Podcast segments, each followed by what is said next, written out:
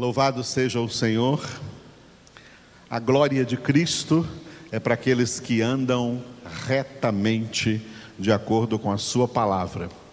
Por isso ele disse: aquele que ouve as minhas palavras e as pratica, será semelhante ao homem prudente que edificou sua casa sobre a rocha. Mas o que ouve e não pratica, sinto muito é o homem insensato, está lotado de gente com o nome de evangélicos e são insensatos. Estão edificando sobre a areia, por isso que são crentes instáveis, a casa deles vai cair, e grande será a sua ruína. E não adianta se levantar falsos profetas levantando, não babujeis isso, não digam isso, porque Jesus disse isso. É palavra de Deus. Aleluia. Na segunda parte da nossa congregação, nós vamos meditar no versículo 5 do Salmo 74, cujo título é Heresias. Quem está acompanhando nossas congregações está percebendo que neste Salmo 74, Asaf, que no Antigo Testamento era um levita, que era responsável pela música no templo de Jerusalém durante as celebrações. Como um sacerdote de Deus, ele estava enxergando como o povo de Deus daquela época estava desviado espiritualmente e por isso, por causa desses desvios, estavam profanando o nome do Senhor, profanando os cultos e enchendo de falsas doutrinas. Falsas doutrinas, aquilo que deveria ser o verdadeiro culto a Deus. Falsas doutrinas é o que nós chamamos então, tecnicamente, de heresias. E pregadores de heresias é o que são chamados de hereges. São muitos por aí e muitos hoje em dia. Neste versículo de número 5, Asaf diz então que esses hereges parecem-se com os que brandem machado no espesso da floresta. Vamos repetir? Parecem-se com os que brandam machado no, no espesso da floresta. Brandem, né? Brandem machado no espesso da floresta. Quem é que se parece com isso? Estes adversários de Deus que Asaf citou no versículo 4, no qual nós meditamos ontem à noite, né? Versículo 4 aí, ó, os teus adversários bramam no lugar das assembleias e alteiam os seus próprios símbolos. Vimos este versículo ontem. E aí Asaf diz agora no versículo 5 que estes adversários de Deus que bramam no lugar das assembleias parecem-se com os que brandem machado no espesso da floresta. Ou seja, com o que, que eles se parecem? A estrutura aqui desse versículo 5 chama-se comparação. Ele faz uma analogia, ele faz uma metáfora. Parece com aquelas pessoas que têm um olho gordo, por exemplo, tá? Na riqueza que eles podem angariar através da madeira, e quando eles veem uma floresta tão rica como, por exemplo, a floresta amazônica, eles são doidos para chegar lá e fazer um tremendo desmatamento para se enriquecer às custas daquela madeira que ali havia. E isso é muito fácil de nós entendermos aqui no Brasil, porque o Brasil está no ponto da sua história de maior desflorestamento, de maior derrubada de árvores das florestas, especialmente da floresta amazônica. Por quê? Por causa de homens, homens gananciosos que querem enriquecer à custa de derrubar essas madeiras, e então eles são como machado sendo brandidos aí no espesso da floresta. Tem muita árvore aí, vamos cortar todas essas árvores. Vamos entender agora a, a comparação para nós, no sentido espiritual. No sentido espiritual, ah, o verdadeiro povo de Deus, a verdadeira igreja de Deus, é como uma floresta lotada de árvores frondosas. Quem são essas árvores frondosas? São as pessoas que, segundo o Salmo de número 1, não andam no conselho dos ímpios, não se detêm no caminho dos pecadores, não se assentam à roda dos escarnecedores. Ao invés disso, elas têm o seu prazer na lei do Senhor, na palavra do Senhor, e nela meditam de dia e de noite, e por essa razão eles são como árvore, plantado junto à corrente de águas, que dá fruto na época própria, cuja folhagem não murcha, e tudo quanto faz prosperará, porque o Senhor está com eles, dirigindo as suas vidas. Nessa terra, quem é assim? Somente os verdadeiros filhos de Deus. Esse era o plano para toda a igreja de Jesus Cristo, que a igreja de Jesus Cristo fosse formada de pessoas comparadas a esta pessoa do Salmo número 1, de pessoas que têm uma espiritualidade, nas palavras, perdão, nas palavras do apóstolo Paulo em Romanos 8, pessoas que têm uma espiritualidade de mais que vencedores, porque Deus já nos deu em Cristo Jesus, no pacote completo da obra da salvação, Deus nos deu em Cristo Jesus tudo o que precisamos para ser mais que vencedores sobre todas as coisas e ser pessoas espiritualmente prósperas. Pessoas cheias do Espírito Santo, pessoas cheias de sabedoria, cheias do conhecimento de Deus, cheias da palavra de Deus, instrumentos de Deus, pessoas cheias de discernimento espiritual, que sabem como viver, como andar, como se comportar, como se conduzir na vida, pessoas que verdadeiramente são testemunhas de Cristo e que se tornam referencial para quem está nas trevas, se tornam o que Jesus disse, sal da terra e luz do mundo. O restante da humanidade não pode jamais ser comparado a uma floresta cheia de árvores frondosas como essa. O restante da humanidade é um deserto seco, um deserto árido, sem vida espiritual. E Satanás domina sobre eles por causa disso. Por isso o apóstolo João declarou assim em 1 João 5,19: Sabemos que somos de Deus, mas o mundo inteiro jaz no maligno. Por que sabemos que somos de Deus? Porque nós somos como essas árvores plantadas junto à corrente de águas. E o mundo inteiro jaz no maligno, por quê? Porque o mundo inteiro é como um deserto árido, um deserto seco sem Deus. Como Paulo disse em Efésios 2:12, sem Cristo, pessoas sem Cristo, sem esperança, sem Deus aí nesse mundo. Assim é o mundo aí fora.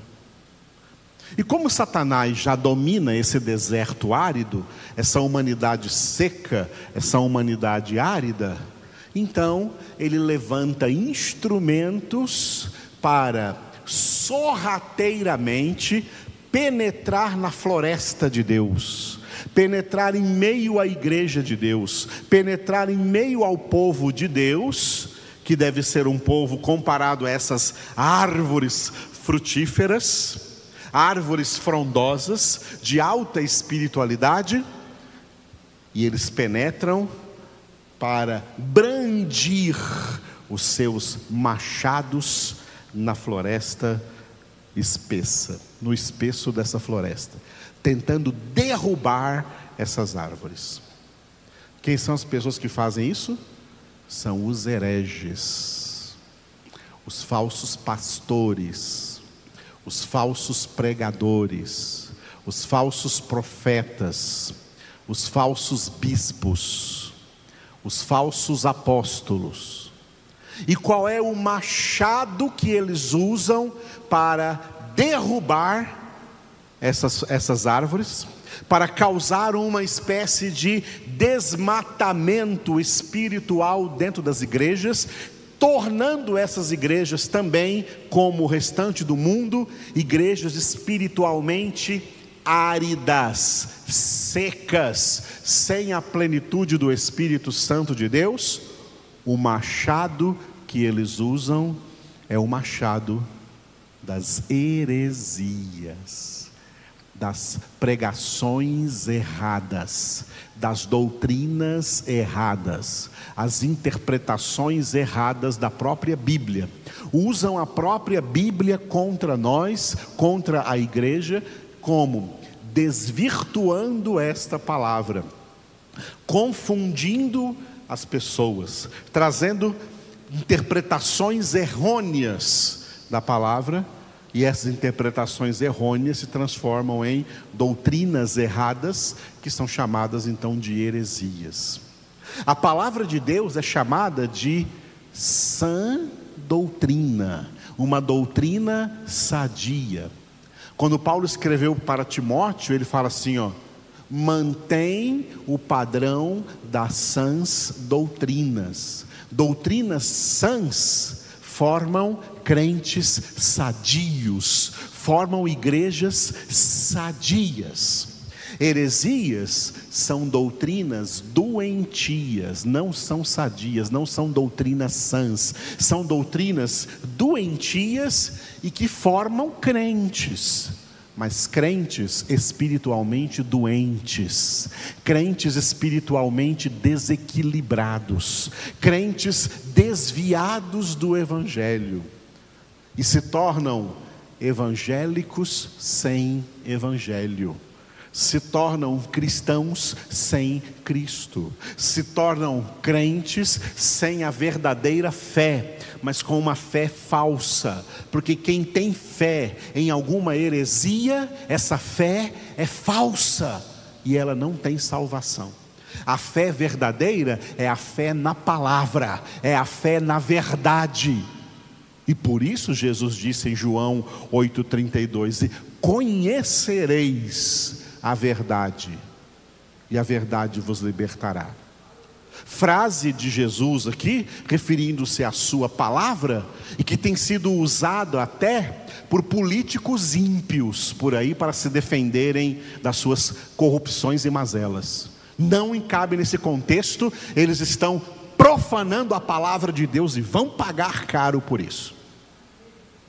A verdade que liberta é a verdade que liberta do pecado, que liberta do diabo, que liberta da mentira, do pai da mentira, que liberta da corrupção da carne, que liberta do império das trevas, que liberta da condenação e traz santificação e nova vida em Cristo Jesus. Hoje, estamos vivendo uma realidade difícil no meio de todo aquele que se chama o sistema denominacional protestante. Todo o sistema, porque não é o caso de uma ou outra denominação, mas todo o sistema denominacional protestante está sendo invadidos por esses hereges que parecem com suas heresias, que parecem-se com os que brandem machado no espesso da floresta, cortando, derrubando a espiritualidade que Deus deu à sua igreja e tornando numa igreja árida, numa igreja seca, numa igreja vazia, uma igreja sem palavra, sem a verdade, sem o evangelho, ou seja, uma igreja sem Cristo. Uma igreja como a igreja de Laodiceia, em Apocalipse capítulo 3, uma igreja na qual Jesus está fora dela. Por isso que lá está escrito Jesus dizendo: Eis que estou à porta e bato. Quem está batendo a porta está do lado de fora e não do lado de dentro. Essas igrejas estão colocando Cristo para o lado de fora, por causa das heresias. E o que é uma igreja sem Cristo? Nada, além de uma sinagoga de Satanás. Tirou Jesus tirou a verdade, tirou a palavra, tirou a salvação. Porque não há salvação em nenhum outro a não ser em Jesus. E acerca disso, Jesus nos alertou em pelo menos dois versículos de Mateus capítulo 24. Eu coloquei aqui do Mateus capítulo 24, versículo 5 e o versículo 11, onde o próprio Jesus disse: enquanto eu estarei lendo, preste atenção na palavra que Jesus disse: muitos. Ele não disse poucos, ele disse muitos. Preste atenção nessa palavra muitos. Jesus declarou o seguinte: virão muitos em meu nome, dizendo: Eu sou o Cristo, e enganarão a muitos. Levantar-se-ão muitos falsos profetas e enganarão a muitos. Vamos repetir o que Jesus disse? Virão muitos em meu nome, dizendo: Eu sou o Cristo, e enganarão a muitos. Levantar-se-ão muitos falsos profetas e enganarão a muitos é o machado das heresias brandindo no espesso da floresta que Deus havia plantado com a sua boa semente da palavra. Um esclarecimento: quando Jesus disse: Virão muitos em meu nome dizendo, Eu sou o Cristo, ele não quis dizer que ia ter muita gente dizendo assim: Ó, oh, eu sou o Cristo, eu sou o Messias, eu sou Jesus. Não, o que ele quis dizer com isso é que teria muita gente ensinando uma palavra errada e dizendo que essa palavra é de Deus, e dizendo que essa palavra é de Jesus, porque Cristo é a palavra, Jesus é a palavra, Jesus é a verdade. E uma das maiores artimanhas de Satanás para enganar a humanidade é convencer de que a mentira é verdade e que a verdade é mentira. Então, quando essas pessoas enganadas por Satanás escutam a verdade, não, não é assim, não, não acredito nisso, não. Na minha igreja não está ensinando assim, não. Mas quando elas escutam a mentira, cai como uma luva, é agradável para elas, é agradável para suas almas, é agradável porque esses evangelhos mentirosos, eles falam de acordo com as cobiças das pessoas. E é por isso que enganam a muitos. Porque esses muitos aí são cobiçosos, são gananciosos. Tem um monte de crentes, tá? Com o nome de crentes e de evangélicos, que não estão nem aí para Deus, nem aí para Jesus. Eles querem só se aproveitar de Deus, se aproveitar de Jesus para prosperar financeiramente nessa terra, para ter tudo o que eles querem aqui nessa terra Eles querem um Deus que cure, que opere milagres, que abençoe os seus próprios projetos, seus próprios, seus, que realize os seus próprios sonhos, mas eles não querem um Deus que mande neles e que mande obedecer a sua palavra. Eles não querem conhecer esse Deus. Eles estão dizendo para Deus assim: Senhor, me abençoa em tudo, mas não manda na minha vida, não, que quem manda na minha vida sou eu.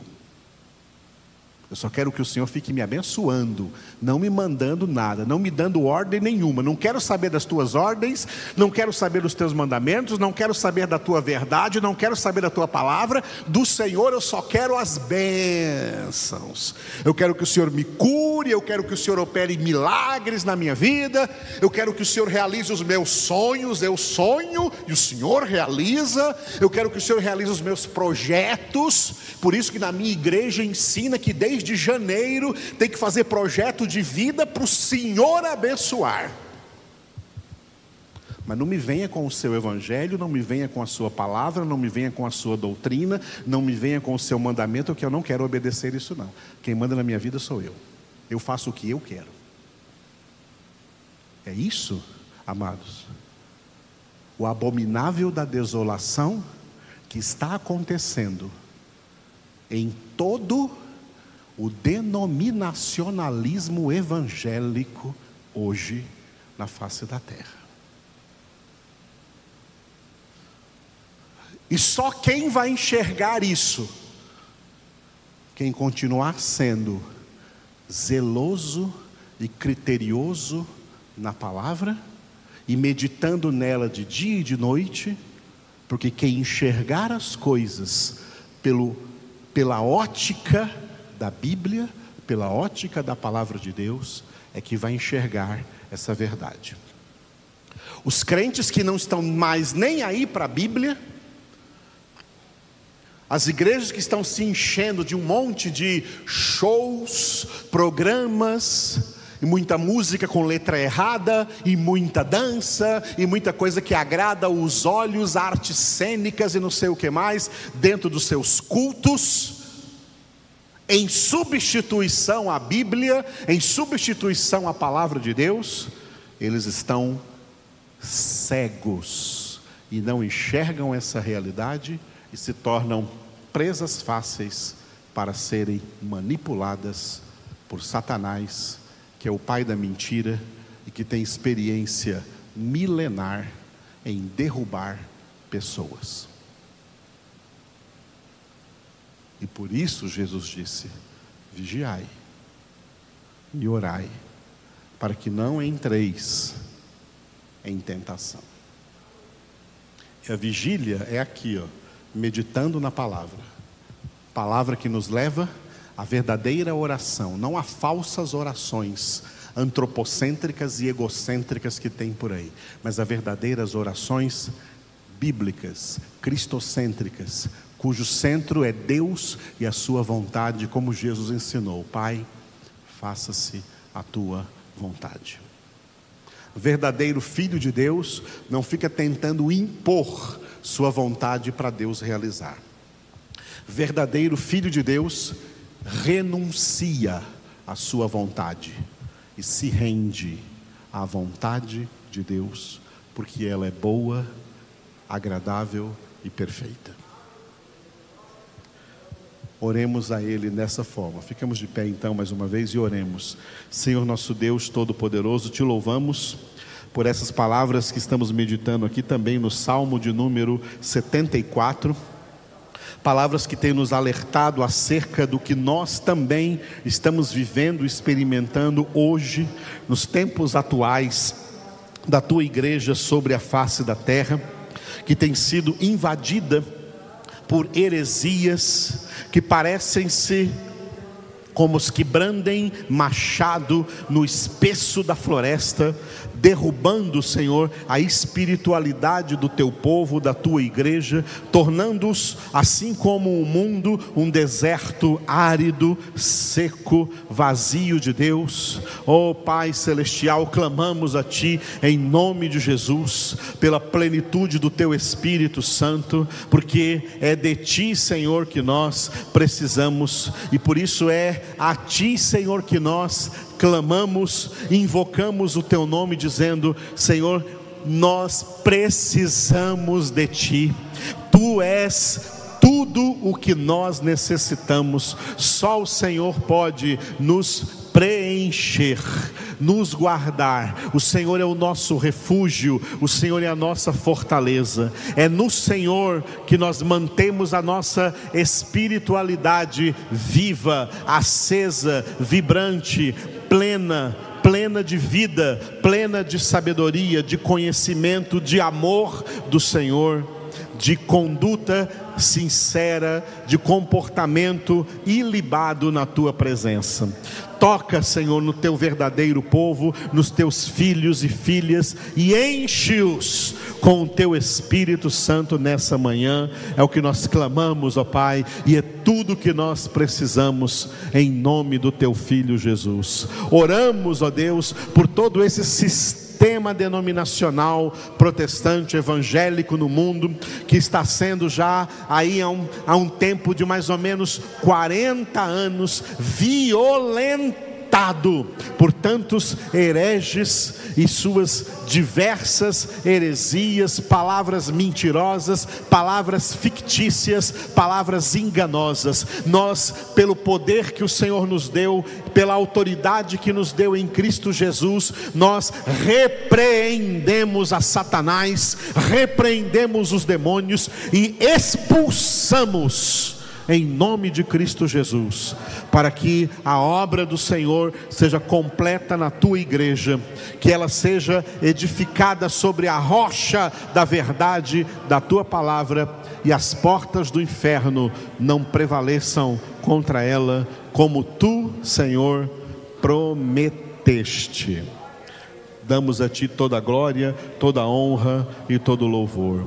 Nós oramos também por todos os enfermos, para que sejam curados das suas enfermidades.